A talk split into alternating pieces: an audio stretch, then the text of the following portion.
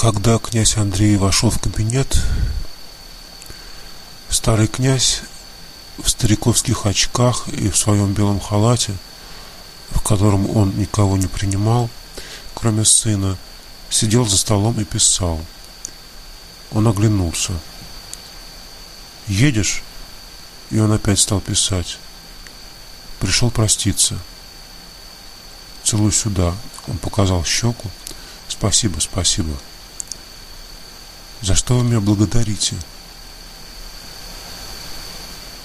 За то, что не просрочиваешь, за бабью юбку не держишься. Служба прежде всего. Спасибо, спасибо. И он продолжал писать, так что брызги летели с трещавшего пера. Ежели нужно сказать, что, говори. Эти два дела могу делать вместе, прибавил он. О жене. Мне и так совестно, что я вам ее на руки оставляю. Что врешь? Говори, что нужно. Когда жене будет время родить, пошлите в Москву за акушером, чтобы он тут был.